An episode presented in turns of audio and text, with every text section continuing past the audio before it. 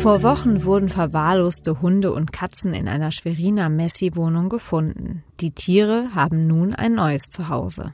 Wo? Das erfahren Sie im SVZ Audiosnack heute am Montag um 8 Uhr.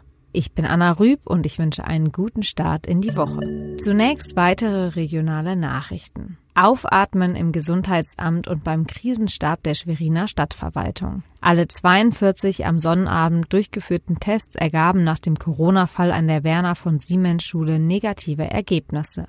Wir sind sehr erleichtert, sagt Oberbürgermeister Dr. Rico Badenschier. Seine größte Sorge war, dass sich in dem Spanischkurs des betroffenen Siebtklässlers jemand angesteckt haben könnte. Dann hätte man größere Maßnahmen einleiten müssen.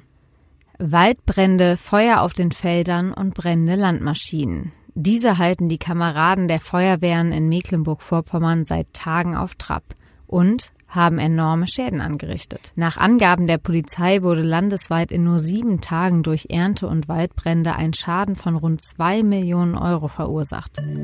Ein schneeweißer Husky liegt tot in einer völlig verwahrlosten Wohnung auf dem Dresch. Weitere völlig abgemagerte Hunde und Katzen hausen in ihren eigenen Fäkalien. Den Beamten der Polizei, der Feuerwehr und den Angestellten des Tierheims bieten sich vor Wochen Eindrücke des Schreckens. Jetzt könnte die Geschichte für die Tiere, die überlebt haben, noch gut enden.